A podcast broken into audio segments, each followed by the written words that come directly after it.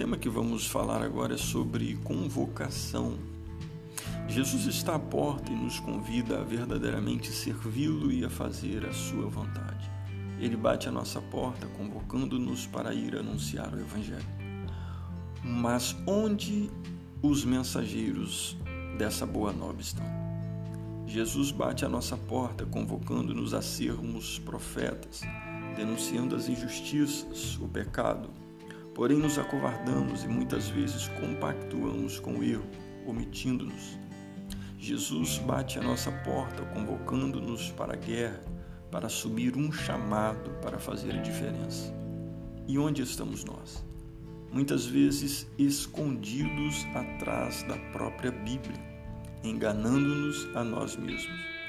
Precisamos tomar a atitude de mudar, mudar de vida, de comportamento, de conduta mudar nossas palavras de maneira que tragam bênçãos e não maldição, mudar nosso caráter para que seja imagem e semelhança de Cristo e não apenas sua sombra, mudar nossas atitudes para que sejam coerentes com as de um servo do Senhor e não com as de um amigo do mundo.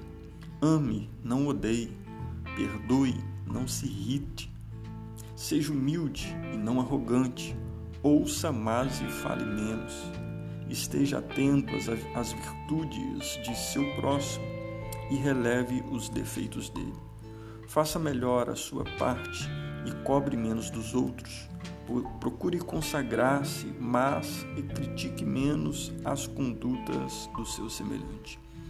Lembre-se de que para Deus você é único e da mesma forma você será o único cobrado pelas responsabilidades para as quais Deus o convoca.